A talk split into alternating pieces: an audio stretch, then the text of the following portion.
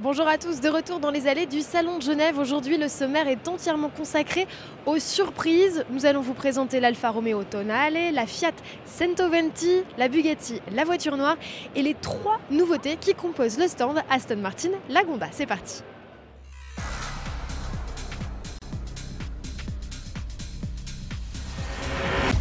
Fiat et Alfa Romeo ont bien caché leur jeu lors de leur conférence de presse. Ils ont tous deux dévoilé un nouveau concept. Notre préféré, c'est celui de la marque Obition, ce SUV baptisé Tonale. Ce nom est encore repris à un col des Alpes italiennes. On aime le look de ce concept dont les proportions et l'esprit global rappellent le Kamal, un proto présenté en Suisse en 2002. Le SUV italien de 4,40 m partage avec son cousin le Jeep Renegade sa toute nouvelle motorisation hybride rechargeable présentée actuellement. A l'inverse de Jeep qui annonce un total de 240 chevaux, Alpha ne livre aucune puissance. On sait juste que le moteur thermique entraîne les roues avant et l'électrique les roues arrière. À bord, le Tonale profite de compteurs numériques et d'un large écran tactile. Ce petit frère du Stelvio a tous les atouts pour séduire la clientèle, à condition bien sûr que lors de son passage à la série, 2022 peut-être même avant, on ne sacrifie pas son design. Chez Fiat, la surprise se nomme Centoventi en référence aux 120 ans du constructeur et à ce titre, il s'agit pour Fiat de présenter sa vision de l'automobile de demain. Le concept présenté à Genève donc se rêve comme l'électrique la plus abordable du marché, même si aucune date de commercialisation n'a été annoncée, on parle toutefois de 2022. Fiat a été loin dans son idée en voulant proposer une citadine minimaliste comme l'a été la Panda avant elle.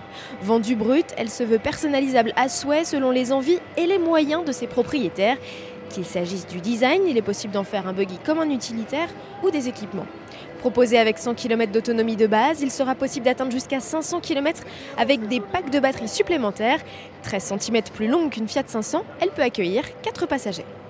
La star du stand Bugatti, c'est elle, la voiture noire. Il s'agit d'un modèle unique dédié, euh, je cite, à un grand amateur de la marque.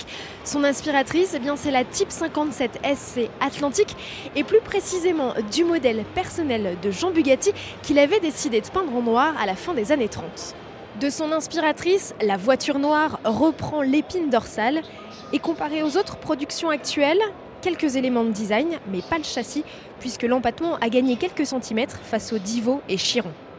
On adore les 6 sorties d'échappement attenantes au W16 8 litres quadriturbo qui développe toujours ici la puissance de 1500 chevaux. Prix de vente annoncé 11 millions d'euros hors taxe. Bugatti la revendique comme la voiture neuve la plus chère au monde. C'est vrai, si on fait exception de la Zonda HP Barchetta présentée en 2017 et que son concepteur Horacio Pagani estime à 15 millions d'euros.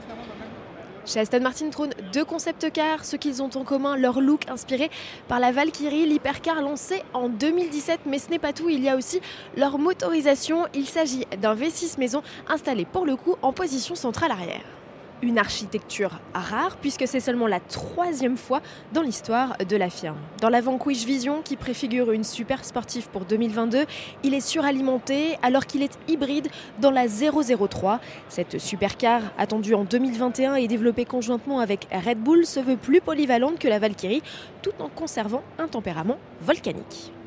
Restons chez Aston Martin et prenons de la hauteur pour découvrir ce tout nouveau SUV dans lequel j'ai le privilège d'avoir pu m'installer. C'est le Lagonda All-Terrain.